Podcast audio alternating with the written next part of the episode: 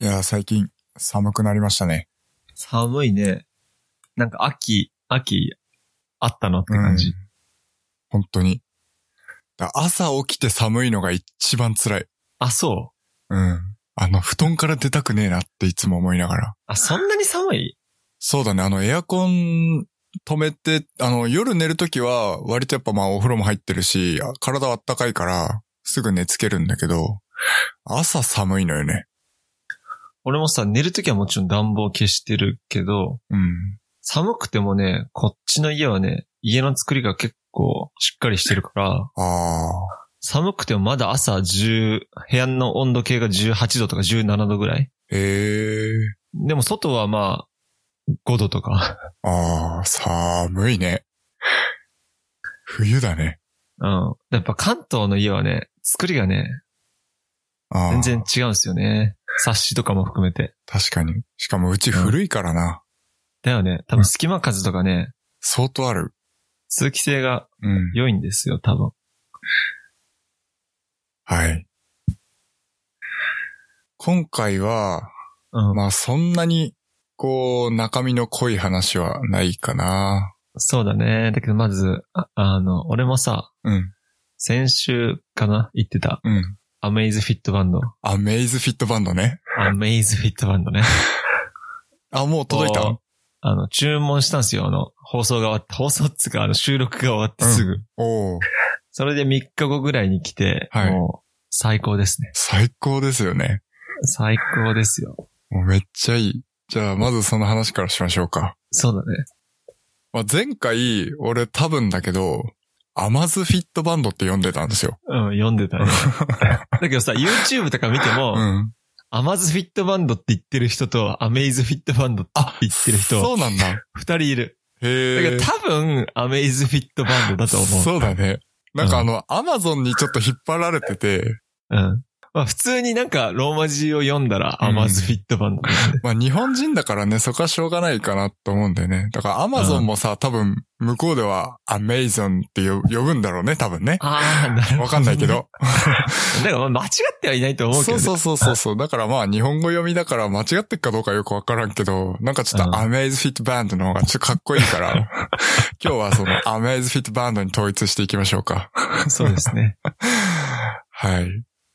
なんかうんどう、そっちとしてのなんかこう、良かった点、悪かった点、ちょっといろいろ話していきたいんだけど。そうですね。まあ、良かった点はね、あの、通知がはい。しっかり届く。そうだね LINE の通知が。うん。思ったより、あの、例えば部屋の隅にスマホを置いていて、うんうんうん俺が台所の方で料理していてもうん、着信ですよとか、うん。うんうんなんか、誰々から届きましたっていうのが結構、まあ字がちっちゃいけど、ちゃんと確認できるのははい。ありがたい。そうだね。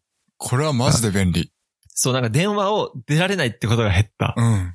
想像以上に便利で、俺も仕事中基本的に俺携帯あんまり身につけてないんですよ。うん。あの、まあ、机の上に置いとくか、カバンの中にしまっておくかっていう感じで、なんかまあ、持って歩くってまあ、あんまり俺スマートフォンを、がちょっと生活に馴染んでない派なので、なんかこう、違和感があるからあんまり持ってないんだけど、割とその時計はすごく俺の中で馴染んでるから、あの通知で、こう、LINE が来たなっていうのとか、内容確認するっていうのはすごくいいなっていうのは思いますね。うん、そうだね。まあ、あとは、こう、まあ今まで俺も歩数はちょっと気にしてはいたけど、スマホを持っていない時は、うん。歩数はその記録されなかったのね。はいはいはいはいはい。だから俺昼休み運動する時とか、うん。スマホをもちろん更衣室に置きっぱにして運動してたし、うん。そういう時のやっぱり計測はできなかったわけよ。はい。だけどこのアメイズフィットバンドをつけていれば、やっぱちっちゃいしうん、特に気にならないから、うん。あの、それで、こう、心拍数とかも、歩数とかもね、うん。確実に記録してくれるから、そうだね。ありがたいね。確かに。これ、あの、歩数は、あの、目標設定できるんですよね、自分で。そうだね。で、その目標、1日に歩く目標を達成すれば、なんかあの、目標達成みたいな、なんかちょっとこう、お祝いしてくれる的な機能があるんだけど、この機能が、なんか俺的にちょっと嬉しくて、歩きたくなっちゃう。それはね、あの、その通りなんですよね。で、今、俺も確かにあの、ソフトテニスやっている時は、スマホをポケットにはもちろん入れておかなかったので、あの、歩数っていうのは俺今まで全然カウントしてなかったんですよね、スマホで。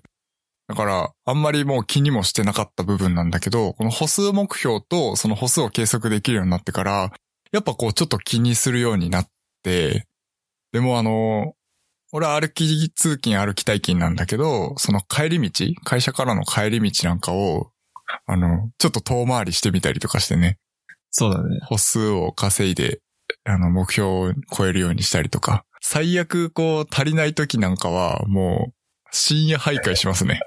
11時ぐらいに。うん。だから外出てちょっと、あと、そう、1000歩ぐらいだったらってなるよね。そう、歩きに行く。っていう感じですね。スマートバンドに支配される人生いや、か。本当に、まさにその通りで、これはマジでアメイズフィットバンドに俺は体を動かされていると。いや、そうだと思う。うんなんかアップローチを買う人も結構それはあると思うよ。ああ、あのリングを完成させるやつね。そう、マジでそう。そうだよね。そう。まあだから健康の意識が高まるのは悪いことではないと思ううんからね。。それはすごく思いますね。本当に健康志向になったなっていう、うん。この一つ端末が増えるだけで。そうだね。あとさ、はい。まあいっぱいあるけど、うん。あの、座りすぎ注意の、はいはいはい、やつあるはい。うん。あれの言葉が結構きついっていう。どどう表示されるんだけど、あまりにも座りすぎています。あの、座りすぎているので立ちましょう。立ってストレッチしましょうとかじゃなくて、うんあまりにも長く座り続けています。そしてブルブルブルって震えるっていう。どぎついね。そう、なんか、心に刺さる。うん。いや、あ、じゃあ立ち立立ちますすいませんでした。みたいなね。そう、そう。確かに。そっか。まあ、あんまり気にしたことはなかったけど、確かにそういうのもあるのね。そうそう。うん。あとね、あの、思ったよりバイブレーターが強いって思わなかった？ああ、俺でもあの、スマートウォッチとかスマートバンドシリーズに関して俺初めてなんですよ。あ、俺も初めてだけど、なんかもうちょいなんか、あの、微動なのかなと思って結構来るなって。うん。あのー気づかないことがないってすっいうか。ごいちっちゃくって、しかも軽いから、確かにこの見た目、あんまり俺も全然言われるまで分かんなかったけど、確かにそうだね。うん。あのーこの見た目と軽さからは、想像より強い振動きますよね。そう。なんかあとスマホをポケットに入れていてう、ん。歩いてたのね、俺。うん。で、LINE が来たんだけど、俺、マナーモードにしてるから、もちろんスマホでもブルブル鳴ってるんだけど、うん。それに全然太ももは気づかないわけよ。はいはいはい。だけど、あの、左腕は気づくっていうか。左上の通知はやっぱり体にこう、しっかりこのアメイズフィットバンドがついてるからね。うん。その状態でこう、ブルブルっと震えるから、やっああ、確かにね。ぱり分かりやすいなっていうのは思ったね。うん。気づかないことは確かにないですね。うん、そうなんだよ。スマホはあるけど。そう。スマホ結構ある。うん。あと逆になんか震えてないのに、あれ？今なったそうそうそうそう、わかるわかるわかる。風になる時もありますけど。うん。なるほどね。うん。あとなんかあった。ちょっと俺気になったのが、うん。まあこれからだと思うけど、ちょっとまだスキンが少ないっていうか、あの、ああ。画面デザインはいはいはいはい、はがい。少ないなって思って、まあこれから増えてくるだろうとは思ってるんだけど、あれさ、自分で作れないのかな？あカスタマイズみたいな。そうそうそうそう。結ま構あ、できそうな気もするけどね。なんか昔のガラケーってさ、ちょっとこう、少しだけ情報に詳しそうな人がさ、携帯のなんかこう、メニュー画面とかさ、変えられたじゃん。あったかあっもしたれない。でしょ、そううんそういう感じでさ、その、時計の機能を割り当てたような、なんかその、まあ、感じの見た目を、自分でこういろいろカスタ、なんか情報をここに表示するとかっていう細かい設定とかもさ、自分でこう作ったりできないのかな、ちょっと思ったりしてますかね。そうっすね。なんか、えっと、ミーバンドの方だと、うん。なんかもちろんエヴァンゲリオンのやつとか、あるよねなんかそう、自分の、なんかあ、自分の好きなキャラクターではないと思うんだけど、うん結構もうすんごいたくさん画面デザインがあるって聞いていたので、うん。今多分全然数十個しかないのかな。うん。あれをなんかでもちょっとハックしないといけないかった気がする。そのエヴァンゲリオンとか、なんか、うん。うん名探偵コナンとか、うん。そういうのを設定するときは、多分、まあ、普通の純正ストアじゃ多分できなくて、なるほど。若干ハックしてやる的なことが書いてあったような気がするな、マイバンドの方は。うんもしかしたらうん、同じようなやり方で、アメイズフィットバンドもできるのかもしれないですね。基本的にはもうシステムとしてはほとんど同じなので、できるかも。よくわからんけど。はいっていう感じですかね。あとはね、あれだね。電池持ちが良すぎるっていう。おー、確かに。だけど今、俺、うんフルマックスの機能をオンにしてるわけよ。はいはい、俺もそう。睡眠時の呼う吸んとか、なんだっけな、常時心拍数測定いいとか、電池減りますけど、みたいな。電池減るけどいいですか？みたいなやつ、チェックボックス全部オンにしてるうん。のね。だけど、まあ、電池持ちは、すごいいいよね。なんか充電、いつしたっけ？ってなるよね。そうそうそうそうそうそう。だから、俺、基本的に、あの、実はほぼ、まあ、二日に一遍とか充電してんですよ、実は。うん。で、それも別にあの、充電、電池がなくなったからじゃなくて、全然あの、60%とか50%とかあるんだけど、あの、シャワー浴びてる間に、あの、うん充電しちゃおうと思って、充電するんですね。で、30分ぐらいなんですよ、多分外して充電してる間って。一瞬で充電マックスになるの。まあ、そうだよね。だから、あの、電池持ちがめちゃめちゃいいっていうだけじゃなく、その充電にかかる時間も全然ないから、本当にずっとつけてる感覚うん。でも全然問題ないっていう感じはすごくあって、電池持ちを気にしたくないじゃん。うん。なんか、あ、今日長い間外出するから、うん電池なくなったら嫌だなって、うんなんか、なる、そういう気持ちは100%ならないよね。うん。ほとんどの場合において、例えばだけどその旅行前に充電しておけば、もう何日間かの旅行中はもう充電のことは気にしなくても全く問題なく帰ってこれるっていうところはすごく。良いですね。多分、1週間は余裕で持つ。余裕で持ちます、これは。だから2、3泊の旅行だったら充電器持ってかなくていいもん。うん。全然余裕ですね、多分。うん。だからこれぐらい、うん。 Apple Watch が、うんあの、充電持てば買うけど、いや、本当にそうん。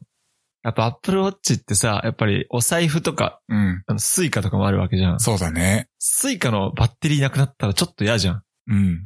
まさに。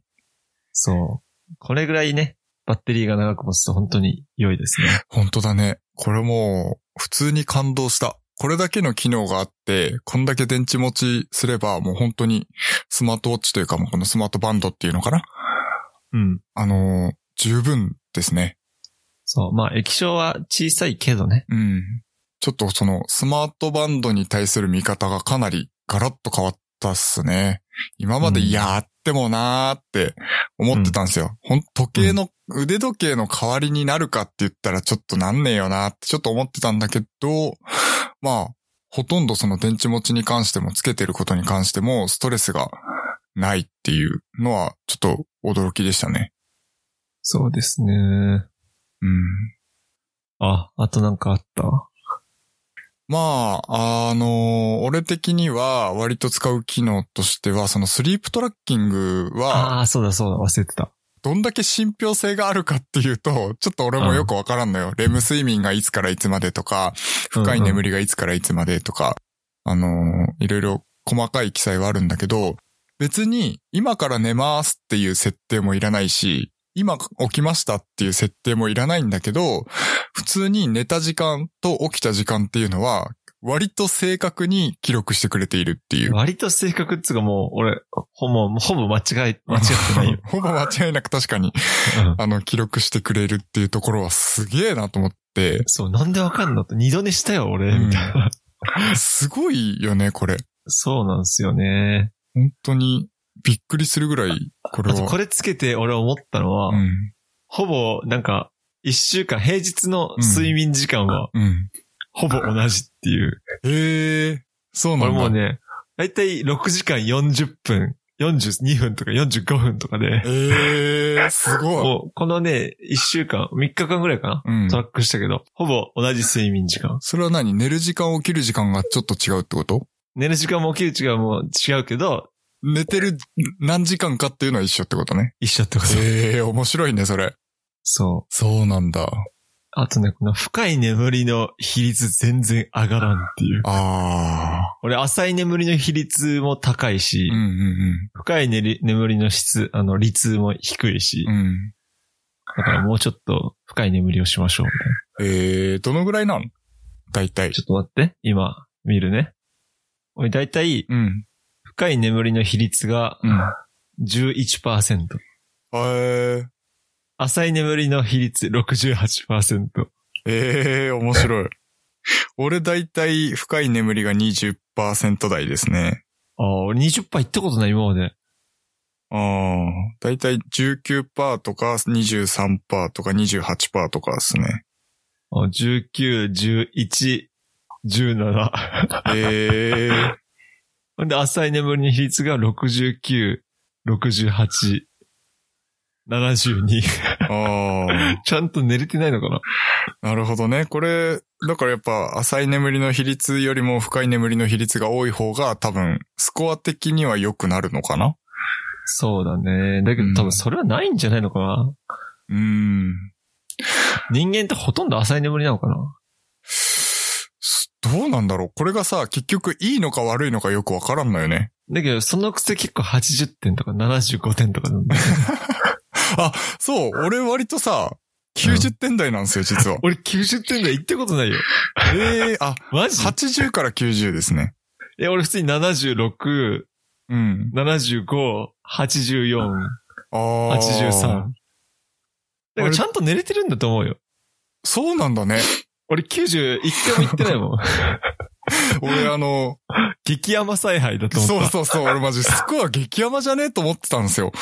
うんの、あの、割とでも起きた時は割と、あ、眠いなって思いながら起きてるし、まあ日中は割と眠くないんだけどね。起きた時はちょっと眠いなっていう感じで起きてたから、なんかこう睡眠の質ってあんま良くないのかなって思ってたんだけど、あの、夢もすごく見るし。ああ、夢見るときって浅い眠りって言うよね。うんだから、あんまり質は良くないのかなと思っていたんだけど、いや、割といいっすね。良いと思いますよ。うん。80後半から90とかなので、90点台にまだ一度も行ってない。最高95点ですね、僕。あ、ちゃんと寝れてるじゃん。8時間寝た時で、深い眠りが2時間23分。深い眠り8時間まだ一回も寝てないの、俺。ですねただ起きた時は眠いって書いてありますね、僕。あ自己、なんか自己評価できるじゃん、これ。あ。あ、俺それやってないわ。起床時の気分とか、就寝前の状態、ああ、あるね。記録できるあねんだけど、あ、本当だ、ゲームをプレイとか。そうそうそうそうそう。一応あの、睡眠前にパソコンやってて、これパソコンやったとは書けないから、あの、その他で記録してるんだけど、なるパソ。コンやってて、朝起きた時に眠いって書いてあるけど、睡眠スコア95点なんですよね。あ 面白いですね。こう、こういうのができるのが面白いですね。あ。面白い面白い。うん。俺今まさに、あの、あまりにも座りすぎていますって来たんだあ。、どぎつい感じで。そう。あああ、そっか。面白いよねあ。い。や、面白いです。これあの、自分以外の人がどんなもんかはちょっと知りたかったからこれ。だけどさ、なんか友達とスコア共有できるよね。あ、そうなの？これ教育し確かしておく？共有してもいいよ。うん後でちょっとやりますか。うん。なんかこの、アメイズフィットのアカウントとかをなんかやれば、共有できた気がする。えーだから、アップルもあるじゃん。それで、うん。家族でバトれるみたいな。うんちょっとやってみましょうか。せっかく同じね。今日、今日森尾一日中家にいるな、みたいな。バレるバレる。120歩しか歩いてないじゃん、みたいな。間違いないね。これは面白いですね。うっすね全然共有して、おやってみましょうか。せっかくね、同じバンド買ってるから。うん。あと、そうだ、そう。ショーノートにも書いてあるけど、うん。この PAI っていうのよくわかんないんだけど。ああ、これですね。僕もわかんなくて調べたんですよ。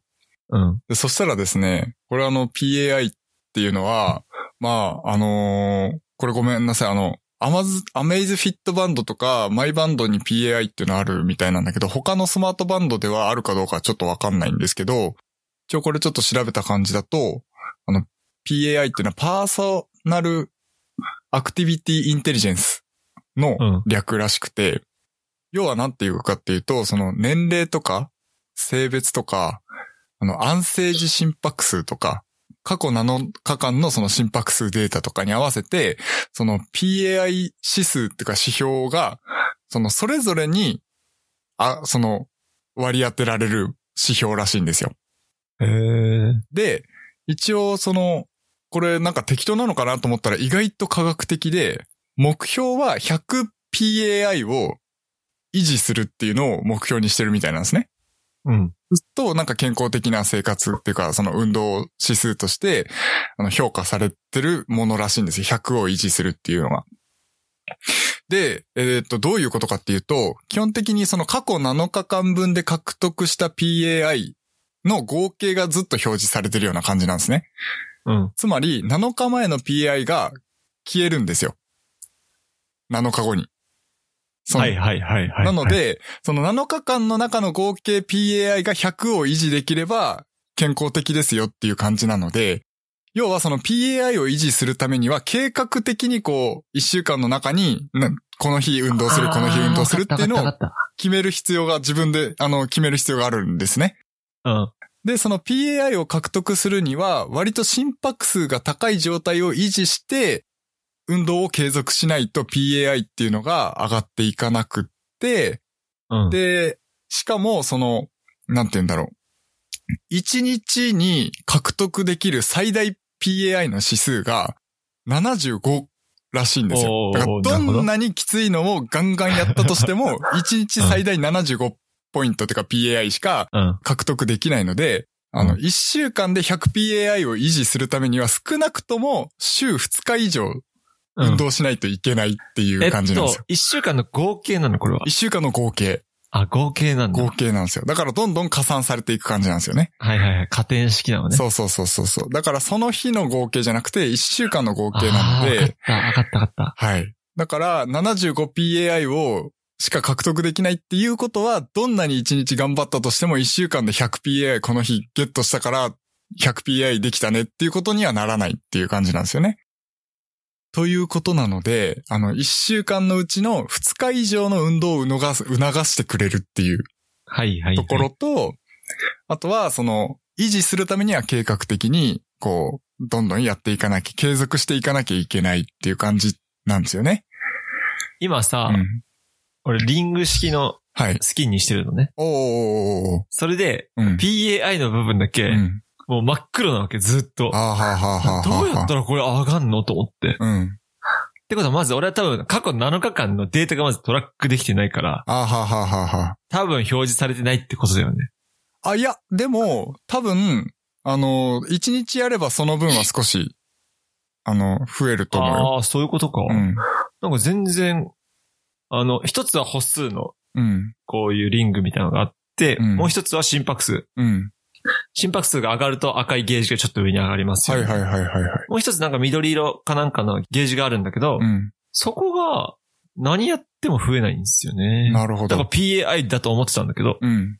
多分ね、あのー割とハードめな運動をしないと PAI って上がんないんですよね。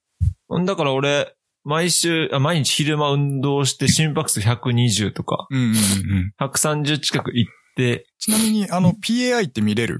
普通にあの。上の方に持って行って、あ、見れる見れる。それ。いくつになってる？13PAI。おー。あこれを100維持するっていう感じなんですよ。だから13のの表示にはなってるはず。これっていつからトラックの、あの、累積なのかな？まだでも付け始めて3日4日でしょ？そうだね。だったら多分全、全期間になってると思うんだよね。だから7あそういうこと日分はとあの、合計されてるはずなので、あ、そうなんだ。うん。ええちょっと頑張ろう。PAI100 目指して。PAI を100維持できるといいらしいですまだね。若干使いこなしてないんですよね。うん。俺もそんな感じだった。だから PAI も全くわかんなくてどういうことと思ってやってたんで。うん。でまあ、ま、これもまたいいところがまたそれもあって、あの、1週間のうちに2日以上やれば頑張ればいいっていうのと、あとはその、100を維持すればいいっていうわけなんで、あの、毎日やんなくてもいいんですよ。運動を。そうだね。計画的に、そうそうそうそうそうそうそう。やる人やらない日がね。そうそうそうそう。だから、8000歩歩くっていうのは毎日の目標であっていいんだけど、たうんだそのハードめな運動を毎日やるって結構きついじゃないですか。うんうん。なので、そのハードめな運動は毎日やる必要はないっていう意味でも、モチベーションを維持しやすい一つの要因になるのかなと思うんですよね。なるほどなるほど。毎。日やろうとするときついから、うん。一週間のうちに計画、自分で計画して、この日で、あの、ちょっとハードめな運動やろうっていうのを、まあ、週3日とか4日っていうのを決めることによって100を維持するっていうのができれば、うん。まあ、それだけでいいので、これはかなり、科学的だなと思っていや、考面えられね。そう、すごく考えられれてるなっていうのが感じたので、これは面白いと思って。ちょっと100目指すわ。うん。俺も、俺、このスキン、なぜ左側のリングがうん満たされないのかはちょっと調べてみよそうだね。これなん、何の指標なのかもまだわかんないしな。う。うん、そうだね。はい。ということなので、この PAI なかなか面白いですよね。そうっすうね。ん。だからもしかしたらその、シュンと俺が一緒に同じ行動をしたとしても、そのパーソナライズされてる指標だから、あの、同じ運動しても、シュンは、例えば10しか PAI が上がんなくて、俺は20上がるっていうパターンもあるらしいんですよね。うんうんうん。なんか、個人によってさ、そうそうそうそう心拍数の上がり具合とか強度は違うからね。そうそうそうそうそうそう。というので、だからその、割と科学的にその指標がちゃんと設定されていて、で、その人個人に合わせて、100を、んまでこう到達するような運動を維持するっていうのをすることによって健康的な、えー生活が送れますよっていうことなので、面白い。これもね、健康志向になる一つのデバイスとしてはうんいい。んじゃないかなっていう感じですね。はい。はい。あ7日間で 30PAI を獲得する目標から始め、最終目標として 100PAI を獲得を目指しましょう。っうんうんうんうん。て書いてあるね、今。はいはい。PAI のページ初めて開いた。おー。毎朝、あ、7日前に獲得した PAI が執行します。あ、そういうことね。そういうことそういうことっす。ええ面白い。いや、面白いんですよ。この PAI、ちょっとね、感動しましたね。これは詳しく話したいと思って、いろいろ調べたんですけど。やばいな。俺もうちょい PAI。そうなんですよ。えだからテニスやるとかなり PAI 獲得僕できるんですけど、あの、それ以外では全く上がんないですね、PAI。結構厳しいよね。うん。あ、じゃああのだっ、て、ウォーキング120分で 2PAI。そうそうそうそうそう。マジきついんですよ。結構えぐいよね。うん多分我々そこそこ若くて、しかも男だから、もうちょい運動してってことね。そうそうそうそう、運動、その PAI を獲得できる条件結構厳しめだと思うんだよね。サイクリング120分、うん 10PAI。それで一週間100維持すんのきつくないっていう。鬼だな、これ。鬼なんすよ。結構鬼なんすよ。だからテニス俺も昨日4時間ぐらいやったかなテニス。結構厳しいね。そう。昨日4時間やって 31PAI ですね。ああ、だけどすごいじゃん。うん結構心拍数上がってんだ。割と上がって結構ハードなんで、えだからー、テニス以外ではなかなか PAI 上げらんないんですよね。なるほどね。うんいや、面白い面白い。そうなんですよ。面白いっしょ。面白いね。あ、まだ俺、そっか、まだ4日分ぐらいしかトラックできてないね。そうそうそうそうそう。だから13までいけたの割と頑張ってんじゃない？なんかわかんないけど。えー、なんか、ちょっと悔しいわ。えー、だけど厳しいね、結構。うん。マジ厳しい。だからジムとか行ったら割とすぐ上がるかもしれないね。ジムを、結局筋トレだから、あ筋トレも心拍数上がるけど、あ。うん。その、例えば 130bpm をうん10分継続したら、うん。何 PAI って書いてあるから、うんうんうんだからそういうレベルでしょ？多分、うんウェイトトレーニングやっても 120bpm あーとか行くけど、うん。すぐ休憩してこう、そっか。やるから、一旦また落ち着くけど心拍数は。なるほどね。継続して心拍数は上がらないわけよ。ああ。だからランニングとかやれば割と上がるかもしれないけど、そういうそのウェイトトレーニングとかだと、あんまり上がんないかもしれないってこそう、とね。だからボクシングとかをしてるけど、ボクシンググの時は、このさすがに外すからね。そっか。そうだよね。さすがに外したから、そっか。なかなか上げらんないね。難しいね。そう。だからまあ、頑張りますね。そうですね。100とか無理じゃね？いや、結構、アスリートじゃん結。構きついと思うよ。100は、まあ、維持するのは。アスリートだね。うん。はい。ということで、まあ、総じて非常に、非常に良いですね。うん。マジで。それもまあ、これからだと思うのね、この、うんアメイズフィットバンド5は。うん。あの、アップデートとかでね、ちょっと改善するべきところもちょいちょいあるので、うん。あのーまあ、一つはその、某ショッピングサイトの音声アシスタント、おエコーさん。エコー、エコーの、まあ、搭載されてるアシスタントが、まあ、日本語に対応してないのかな？これ英語でできる？えー俺、やってみたけど、うんビクともしなかったよ。そうだよね。これはね、あの、俺の発音が悪いのかどうかわからんけど、英語にも俺対応してないと思ってて。そう、あのさ、YouTuber さ、うんめっちゃ発音英語でやってたじゃん。うん、やってた。weather っだけど、つってね。そう、ウェザーってやってたけ out of ど、weather? ってやってたけど、俺、ちょっと無理でしたね。俺も無理だった。だからここれあれ、設定を英語にしてないとダメなんじゃないかなと思って、あれは。あ、そういうこと？違うのかな？わからん。だから、そこはちょっとアップデートで期待しますね。改善していただければ。使わないかな使うかなうん。まあ、読み上げてくれないからね。そう。だって、時計が喋るわけじゃないじゃん。そうそうそうそうそう。表示してくれるだけな表示ので、うん。まあ、活用する用途としては、もしかしたらその、電気とか、あの、エアコンうん。のコントロールとかっていうのとか、うん。エコーがないところでね。そうそうそうそうそうそう。うん。になるかなっていう感じはするけど、まあ、まああんまり使わないかもしれないね。そうだね。だけど、これが6900円は、うん。まあ、約7000円か。うん。いや、非常にいいと思うよ。とても安いと思います。いや、ミーバンドよりはちょっと高いって言われてるけど、うん。まあ、全然、それだけの価値はあるですね。うん、不満はないですねう。ん。あとは、その、酸素飽和量だっけ？血中酸素飽和量の測定が常時に対応してないっぽい。ですね。うん。今も手動でやってますけど。日本語版だけ対応してないらしいんですよね。あれ？そうなの？う。そう。なんか、あの、海外版ではちゃんとその操作、ああの、自動的になんかやってくれるみたいなんだけど、これもアップデートで改善されるのかなという感じですかね。うん。というとこがちょっと不満ですけど、こう外した時になんか緑の光がピカピカピカって光ってるの、なんかかっこいいよね。かっこいい。なんかマトリックス感があるです なんか中二心をね。ね。いや、なんでね、あの、アップローチは俺正直、うん。うん。あの、5、6万を出す価値はないと思う。ここまでね、6000円、7000円のデバイスでできちゃうんだったら、っそていうのはあるね。う。だってアップローチでで、この、アップローチでできて、アメイズフィットバンド5でできないことって、まあ画面がちっちゃいから、こう、表示が見にくいとか、LINE とかの表示が見にくいっていうことと、やっぱお財布とか、やうん。っぱそんぐらいじゃない？まあ、なんだろう、まあ、細かいところで言えばいろいろあと地あ図とかるけどね。あるけどね。うん。だからほぼ使わないじゃん。必要最低限の機能は全て整ってる気がする。うん。あこれ、何？その、時計単体で通話とか LINE の返信までできちゃうっていうのはアップローチありますけどね。してる人いんのかな？どうなんだろう？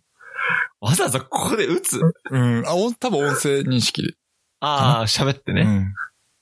とかですかねか。まあ細かいところはいろいろあるんでしょうけど、正直、マジで十分ですね。うん。あとはその毎日充電しなきゃいけないっていうこととか、うん。その電池を、バッテリーを気にしなくていいのが一番うんストレスがないですね。そうですね。だからその、プラスアルファの Apple Watch に搭載されてる機能のために毎日充電するだけの価値があるかどうかって言ったら、まあうんそこまではないかな。あとはそのコスト的なところ？最初の。そうだね。まあそこまではないかなっていう感じはするので、まあアメイズフィットバンドかなり僕としてはおすすめっていう感じですね。うん、健康志向にもなれるし、あと冬場う、ん。こう、袖の中に入っててもうん、小さいから気にならない。ああ、確かに。でもアプローチでかいからうん。気になるとは思う。確かにね。だつけてる感覚があんまりないっすよね。そうね。軽すぎてうん。というのはあるので、非常に良いですね。はい。まあ、一つちょっと面白い話があって、うん。あの、DND って設定項目にあるの知ってる？え、わかんない。今ちょっとあの設定見てみればわかると思うんだけど、その設定っていうところから入ると、一番上に DND っていうのがあるんですよ。まあ、その他かな？っていうちょっと待って。押した。あ、DND あった。DND ってあって、これあの DND オフとか、スマート DND とか、DND を常時オンとか、うん30分ってこの4つから選択できるじゃないですか。うん。あ、1時間とかもあるのか。うん。で、このカスタムとかいろいろその設定があるんですけれども、うん。この DND ってそもそもなんだろうって俺最初思ったんですよ。はいはいはい。でなんかもしかしたらこうデータトラッキングとかできんのかなと思って、うん。とりあえず、これあの、常時オンにしてみようと思って、うん。常時オンにしたんですよ。で、まあ、結局何が変わったのかよくわかんなくって、で、あの何の機能だと思います？この DND。DND? うん。わかんないよわ。かんないでしょ。これなんとですね、あの、do not disturb っていう英語の頭文字らしいんですよ。つつまり、うん。まあ iPhone で言うところの、あの、お休みモードみたいな。ああ、なるほどねそう。通知来ても無視しますみたいな。そう、通知をオフにするっていう機能なんですよ。う。うんうんうんうん。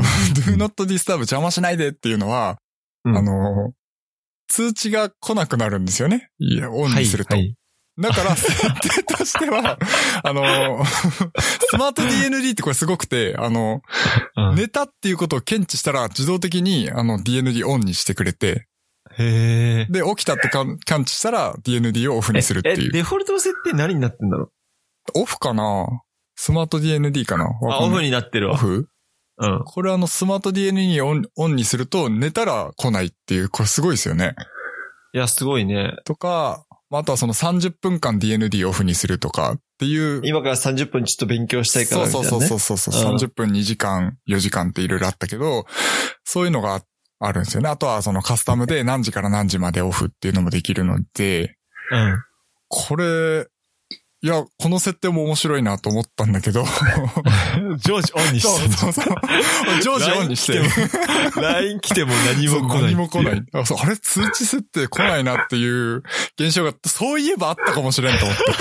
な、携帯では通知鳴ってんのにこっち来ないな。なんか Bluetooth の接続でも悪いのかなって思った瞬間が、そういえばちょっとあった気がして、あこれあの調べるまでちょっと よくわかんないままオンにしたりオフにしたりしてたんで、あ、なるほどね。はい。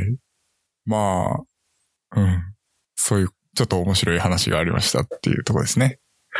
はいわかんないよね。DND って言われても。わかんないね。うん。はい。ということで。なんかアメイズフィットバンドだけで30分くらい話して すごいね。る。いや、語れるけどね。うん。よ、40分じゃない？あ40分か。ん。40分だね。いや、面白かったっすね。いや、これはね、うんえいいんだよ、とにかく。いや、めっちゃおすすめ。本当に。なんかね、やっぱり日本人つけてる人あんまいないけど、うん。やっぱアップル信者が多いから、うん。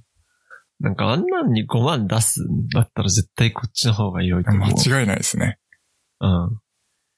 はい。じゃあちょっと健康のために、レッドブルー開けてもいいですか？お願いします。え、つかちょっと、あれさ、体組計は買った？あ、買いましたよ。体組計とリンクさせた？したしたした。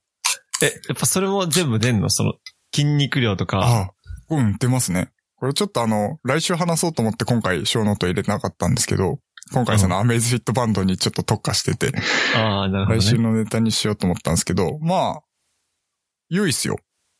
良いですか、うん。これも良いっすけど、なんかそのアメイズファフィットバンドがちょっとこう、良すぎて、ちょっと薄、薄れる感はある。ああ。そう。だから何こうトラッキングできるデータがやっぱりアメイズフィットバンドに比べてそんなに多くないので、うん。っていうのと、そのボディスコア的なところうん。もなんかいろいろ出るんだけど、なんかよくわからん。ああ、うん。とりあえず飲みな。うん、そうだね。えー、体組系買おっかな。買おうと思ってたんだけどな。まだ買ってないんだよな。うん。だから、データをどんどん蓄積していって、じゃあ何が良かったかっていうのを後から見るっていう感じなんでしょうね。まあ今すぐはそうわからないよねそうそうそう。そうそう。データ量がまだちょっと少ないので、うんうんうん。トレンドでうん。見ないとね。うん。という感じで。でも確かにそのトラッキングできる情報量は普通の、なんて言うんだろう、体重計に比べるとものすごく多くて、あの BMI 指数とか体脂肪率とか、いね。筋肉量、水分量、タンパクいい質、ないいな基礎代謝、内臓脂肪、骨量までいろいろ出るので。それは、その標準がいくつで今これぐらいですみたいな風になるの？そうそうそうそうそうそう。ああ、良いね。それ欲しいな。でそう。これもなんかスコア激山なのかどうなのかよくわからんけど、もううんおめでとうございます。非常に健康ですって出てるんですよね、毎あ、だ回。けど森尾の体は体脂肪率少なそうだし。そうっすだけどね。BM は痩せ気味って出ない？BMI も標準なんですよ。ギリ。ああ。マジでギリ標準。BMI 多分ね、19とか、ああ、そうそう、10そんぐらいだと思う。俺も19.4ですね。うん。多分18台とか18.5以下ぐらいになると痩せ気味になって。うん。という感じで。なるほどね。で、まあ、バグなのかわからんけど、体年齢が15歳なんですよね。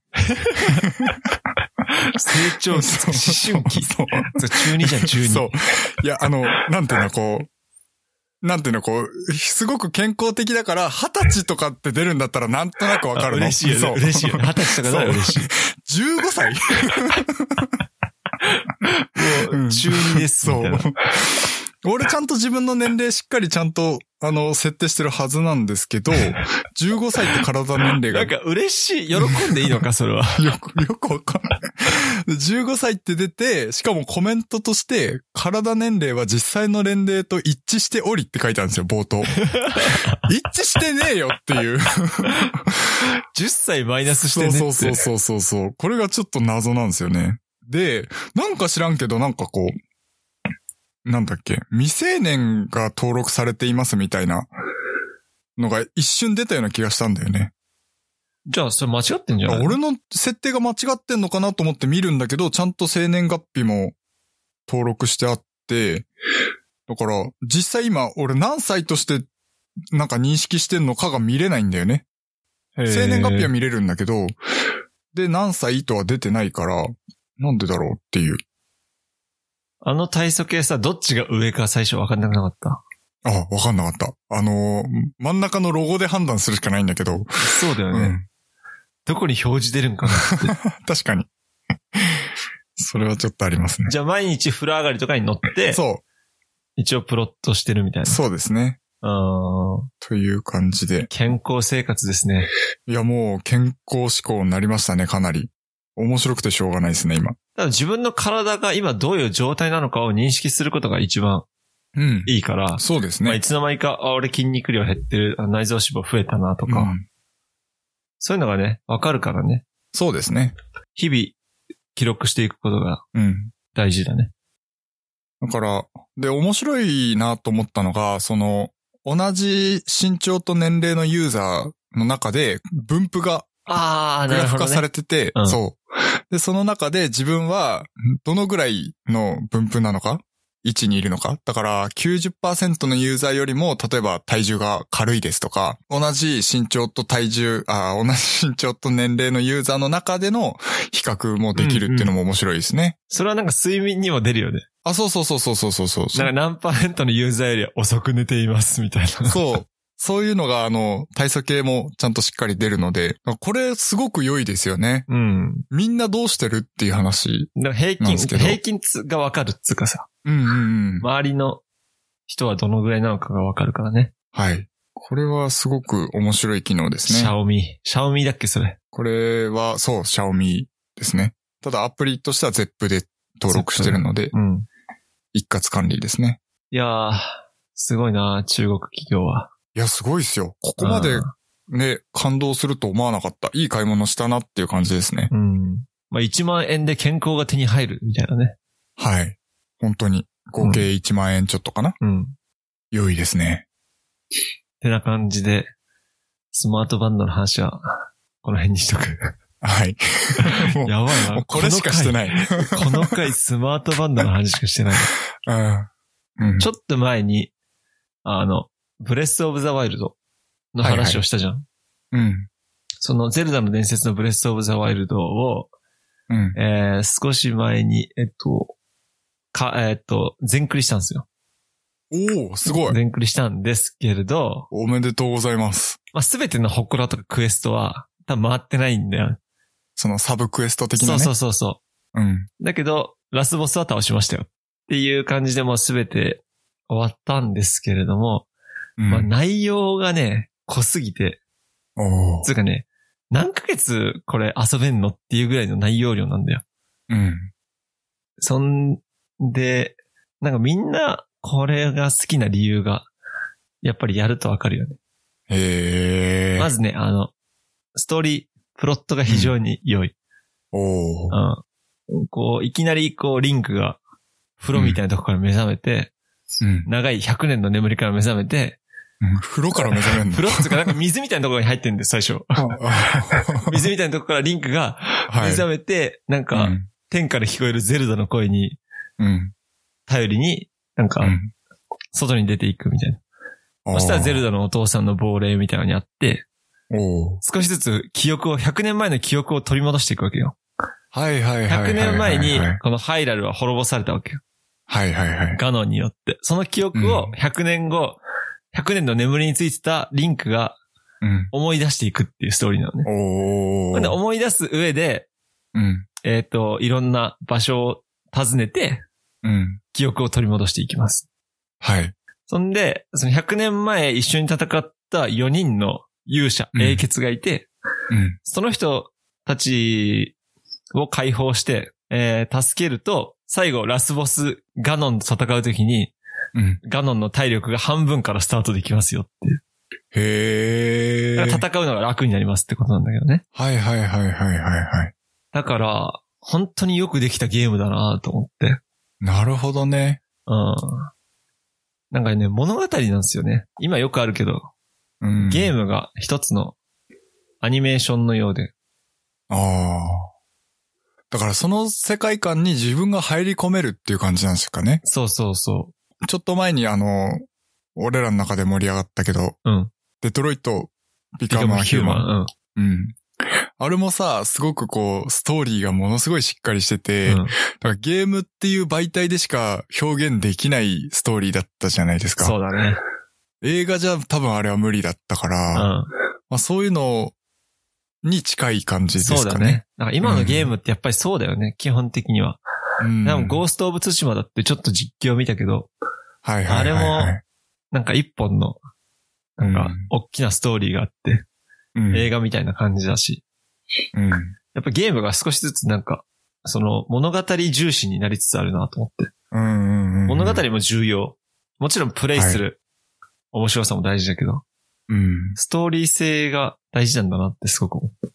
確かにね。うん。なんとなくそのゲームの歴史からいくと、まあ、昔はそのゲームっていうものが、こう、動くのが面白かったっていうところうん。があったじゃないですか。まあファミコンとかの時代で、そのゲームっていうそのプログラムされたものが、こう、自分の操作によってちょっとこう変わっ、展開が変わったりって、それだけでもう、すごいし面白いっていう。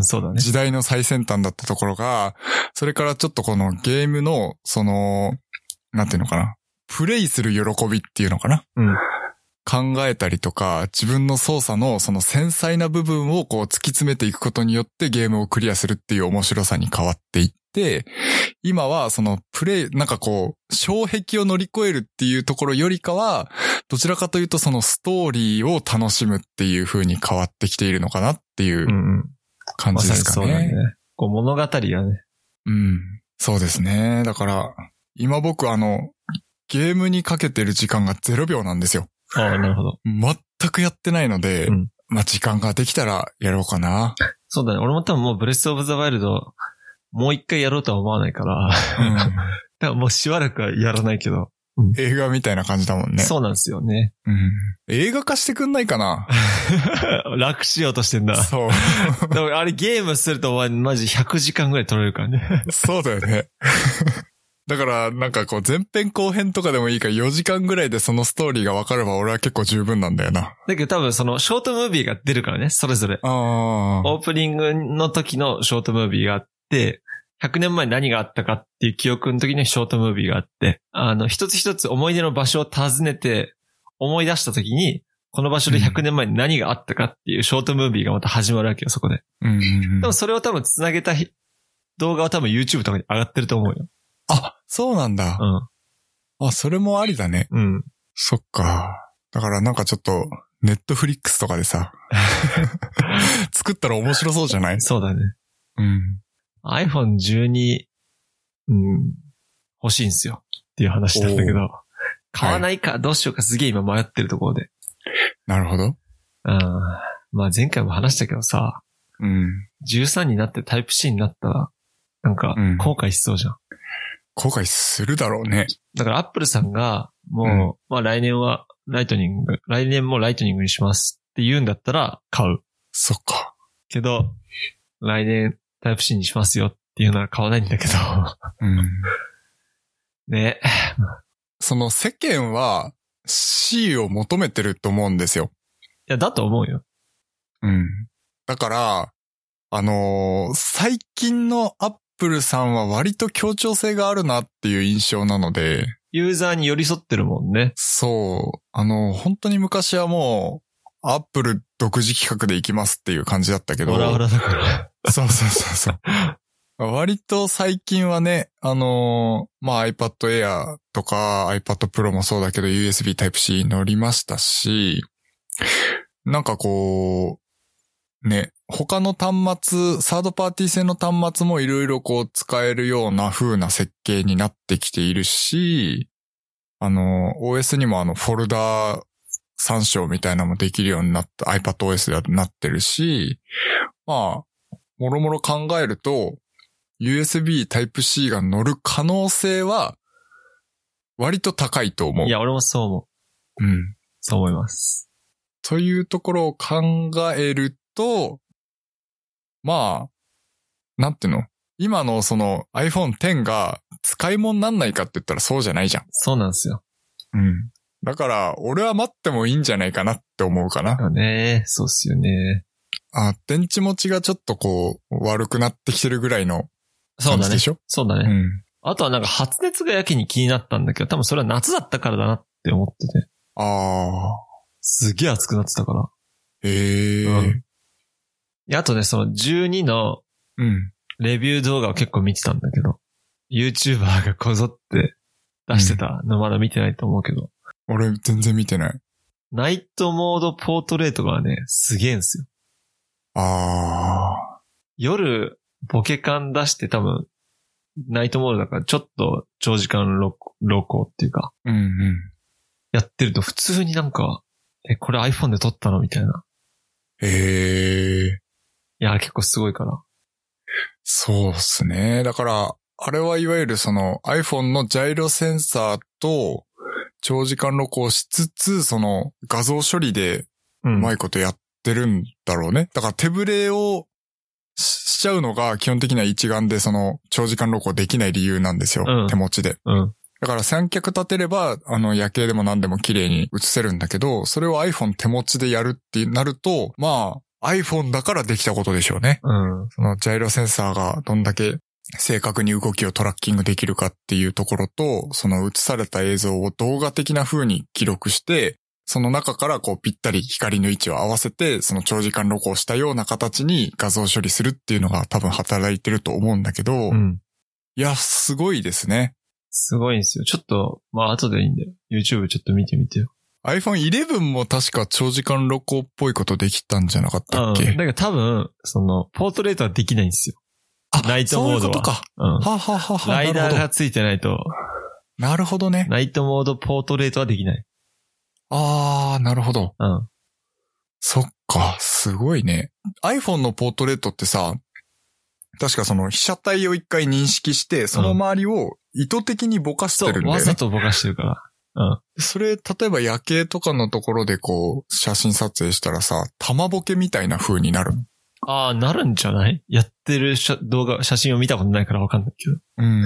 どんな感じになるのかね？一眼でやると、だから正確なその、何、処理されたボケじゃない、ちゃんとしたボケって、あの、夜景とかを映すと、玉ボケっていう現象が起きるんですよ。はい、だからその、光がこう、ぼやっと丸い綺麗な玉に、大きい玉になって、それがたくさんこう見えるみたいなはい。感じが、に映るんだけど、それまでソフトウェアで処理してやってるのかなっていうのは、ただぼかすだけじゃないんですよね。うん。そう。とかできるのかなちょっと気になるとこですけど。あと夜間の動画がね、やっぱり全然違ったね。ああ。明るさが全然違う。ああ、そうなんだ。うん。へえ、すごいね。そうなんだよね。いや、面白いですね。技術は日々進歩してますね。そうだね。まあ、買わないかな。買わないよ。我慢しましょう。うん。iPhone 13ちょっとね、待ってみる価値はあるかなっていう。13。僕もその12で Type-C の乗んなかったらもう買わないって決めてたんで、僕はもう買わないですけど、あ、結構、すんなりと。すんなりともうあの、あのなかったね、買わないっていう感じなんですけど。だから、今の携帯も全然使えるし、そうなんだよね。使い物になんないわけじゃないしね。そうそうそうそうそう。だからやっぱり、まあ、アップル大好きですけど、なんかこう、新しいものをガンガン買うっていう好きっていうのではないんですよね。わかるわかるわかる。そう。やっぱ一つのアップル製品を長く使うっていうのも一つのアップルに対する愛かなと思うので。そう。あとなんか、ちょっとこれ変だなっつうものは買わない。いらんっつうものは絶対買わないっていう。アップルウォッチとかね。そう、アップローチとかね。なんかさ、アップル信者で何でも買うやついるじゃん。うん。もいう全部アップルね。そう。それ買ったらアップルがもうなんか、あ、売れるんだ。つってこう、ちょっとなんか、売れるんだうったら、この路線で行くよみたいな感じになるじゃん。はいはいはい。売れなかったらちょっと改善しようってなるじゃん。なるほどねうん。愛のある無知ね。そうだよ。うん。マジでそうだ必よ。要ですよ。うん。改善しろと。そ間接的にアップルに訴えてるわけですう。ね。そう。だから、いいものはお金で、あのね、うん。ちゃんと買いますから。ちゃんと買うとそう。いいと思います。そうですね。我々の影響力すごいからね。だってアップルワンっていう名前のものが出たぐらいですからね。そうだよ。ワンプラススマホだってあるよ。それ、それはあ、ま、あっちが先か。あっちが先か。あっちのが先なんだよね実はねか。そっか。うんいや、面白いことに世界は進歩していますという話ですそうだね。ね。いやーあまあ欲しいですけどね、普通に。良い製品だとも思うーし、欲し欲しいか欲しいんだけどくないかって、伝えたら欲しいよ。欲しいですよねうん。ただ、もっと頑張れるよっていう。もっと頑張れっていう。君、君ならもっとできるよっていそうう。そういうこと。ところで、まあ、次回13をまた1年間、はい。楽しみに待ちたいと思います。はい。というところで良いですか？そうっすね。ぴったりぐらいか。はい。では、えー、今回のショーノートは、えー、hpk.jp スラッシュ、おポッドキャストスラッシュ017で公開しておりますので、そちらの方もよろしくお願いいたします。それでは。それでは。